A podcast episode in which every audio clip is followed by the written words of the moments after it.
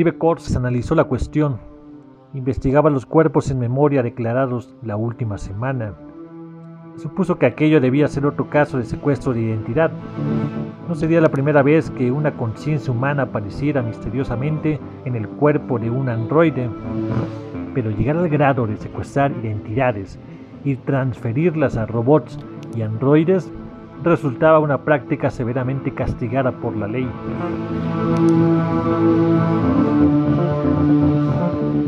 Esto es Espejo Humeante Podcast. Bienvenidos. Espejo Humeante.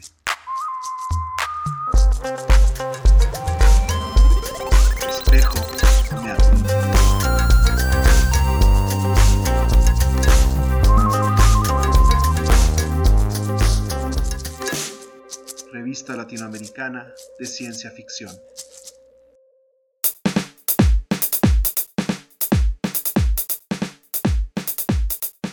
Esto es Secuestro de Identidad de Ayetsus Balcázar Padilla.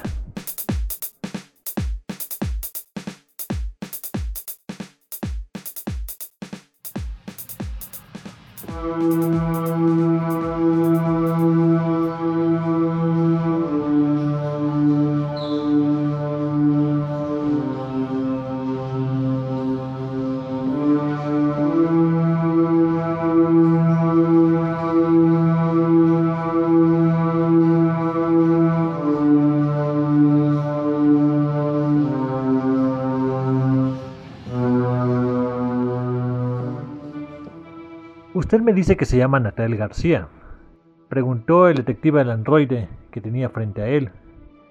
Era un modelo reciente con una apariencia parecida a la humana, pero con texturas meramente sintéticas en el tono grisáceo de su piel. Le acabo de decir que sí, detective. No entiendo cómo acabé en esta máquina. Seguramente mi conciencia fue implantada en el sistema operativo del androide.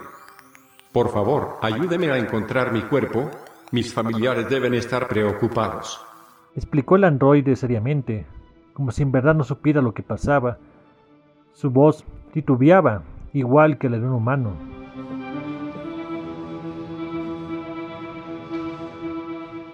El detective Kors analizó la cuestión. Investigaba los cuerpos en memoria declarados la última semana.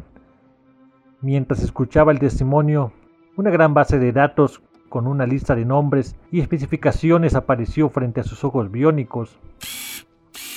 Supuso que aquello debía ser otro caso de secuestro de identidad. No sería la primera vez que una conciencia humana apareciera misteriosamente en el cuerpo de un androide, obra de alguien con suficiente capacidad de burlar la seguridad de los dispositivos nanoneuronales operativos. Si bien la Federación otorgaba una protección estricta ante los DNO, estos diminutos dispositivos que estaban conectados al cerebro y creaban una interfaz con el usuario eran usualmente infringidos por ciberterroristas informáticos, conocidos como memory dealers. Generalmente traficaban con recuerdos, información personal e identidades para extorsionar a celebridades o empresarios. Nada grave más allá de pagar algunos créditos digitales. Pero llegar al grado de secuestrar identidades y transferirlas a robots y androides resultaba una práctica severamente castigada por la ley. Toda la ciberpolicía investigaba estos crímenes, cuya sentencia era la cadena perpetua y hasta la muerte.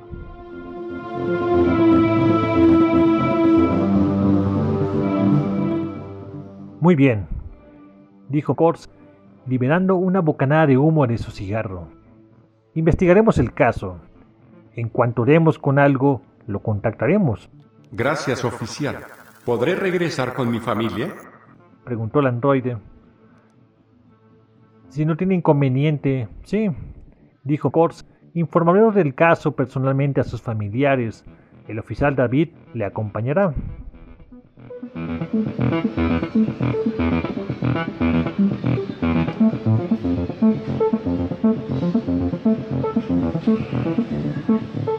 Los dos sujetos salieron y el detective Méndez entró a la sala de interrogatorios. La interfaz de sus ojos estaba encendida. ¿Encontraste algo? Preguntó Méndez, poniéndose de pie y saludando a Kors. Tengo la IP del sitio donde se llevó a cabo la última transferencia de datos, dijo Kors. No se encuentra muy lejos del sector industrial. Perfecto, quedas al mando. Debo atender personalmente a los familiares que vienen a cuestionarnos sobre estos secuestros. Si no hallamos la manera de parar todo esto, pronto estarán afuera del Congreso creando un caos. Lo haré, señor. No se preocupe.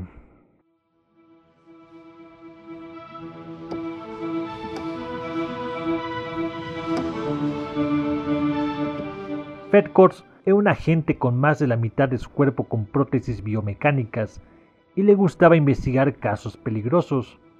Los años sirviendo a la Federación como soldado espacial le había conferido experiencia para afrontar esos riesgos. En la primera rebelión de la base marciana había confrontado a androides rebeldes que por poco le quitaban la vida. El caótico proceso que conllevó a obtener un brazo biomecánico, prótesis oculares y una vértebra de titanio reforzado lo había transformado en mitad humano y mitad máquina.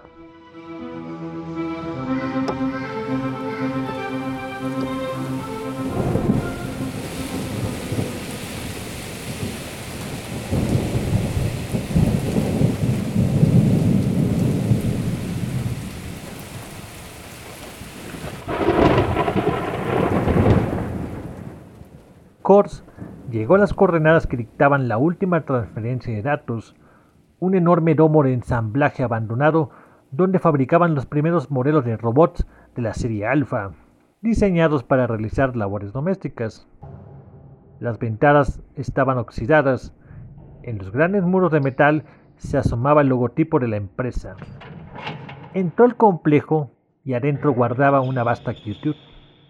El techo se encontraba corroído por efecto de las constantes lluvias ácidas en la ciudad y un fuerte aroma a hierro podía percibirse. Había tambos de residuos peligrosos y un sinnúmero de carcasas de robots y prototipos de androides. A cada paso se escuchaba un largo eco.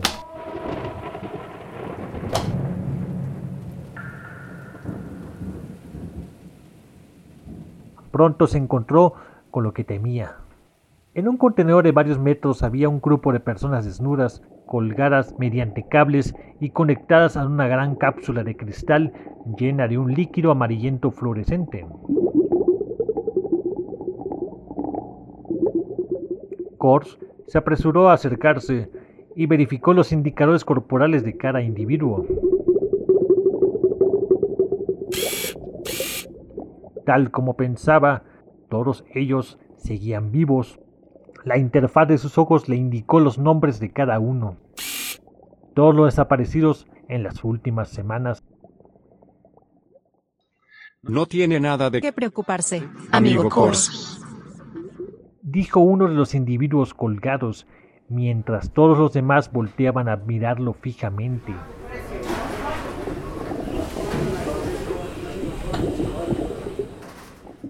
El detective Kors se alejó en, por un instante y ajustó el cañón de su brazo.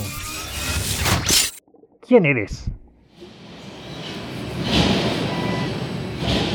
Una serie de sonidos metálicos empezaron a escucharse, tal como si viejas máquinas fueran activadas. Soy un científico, Querido amigo, aunque mi conciencia Ciencia sea una inteligencia artificial. Se podría decir que me gusta experimentar con ustedes. Son tan frágiles en estos cuerpos de carne. En cambio tú, eres más máquina que ¡Qué hombre. hombre! Esa condición ha hecho que no te mate. ¿Tú eres quien ha secuestrado a todas las, esas identidades? Si crees que te saldrás con la tuya, estás muy equivocado. Las personas colgadas empezaron a reír al unísono.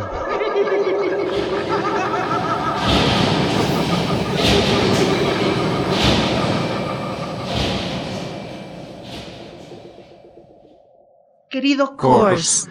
Ahora mismo estoy Aquí y allá, entre los sistemas. De cualquier robot o androide Droide.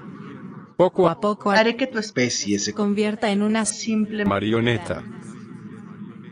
tal como ustedes lo hicieron con nosotros hace años.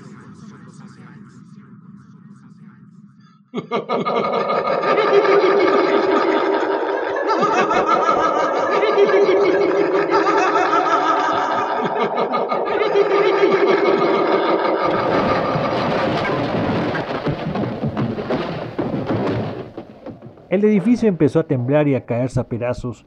Una gran parte del techo cayó sobre las personas aplastándolas.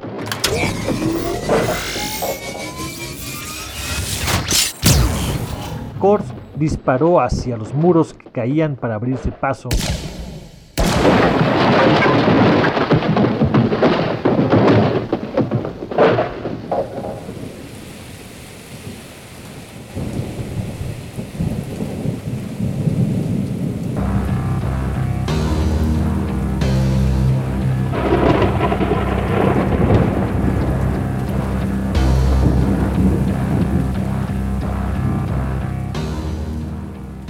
Cuando logró salir de aquel lugar, su brazo cañón liberaba un pequeño vapor gris. Se sintió impotente y azotó con fuerza su puño en el asfalto. Sus evidencias se incendiaban en aquel edificio derrumbado y, antes de que llegaran los forenses, el resto sería corroído por la lluvia ácida.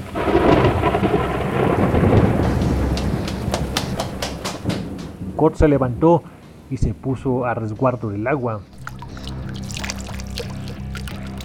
Apretó un pequeño botón en la cargata de metal de su cuello y comenzó a rebobinar sus recuerdos. Ahora mismo estoy Aquí y allá, entre los sistemas. De cualquier robot o androide Droide. Aquella frase resonó en su interfaz neuronal. Todo aquello indicaba y era el inicio de una investigación mucho más profunda y mórbida.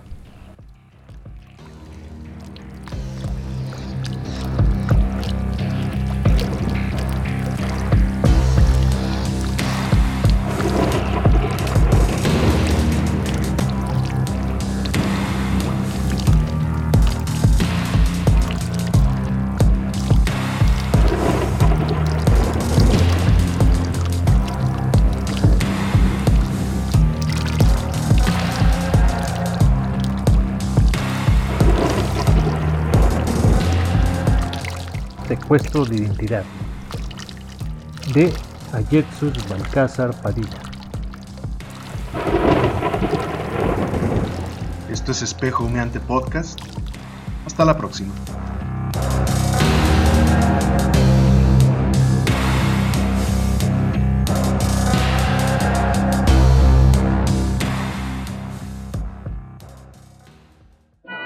Un producto más de laboratorios. ¡Anima!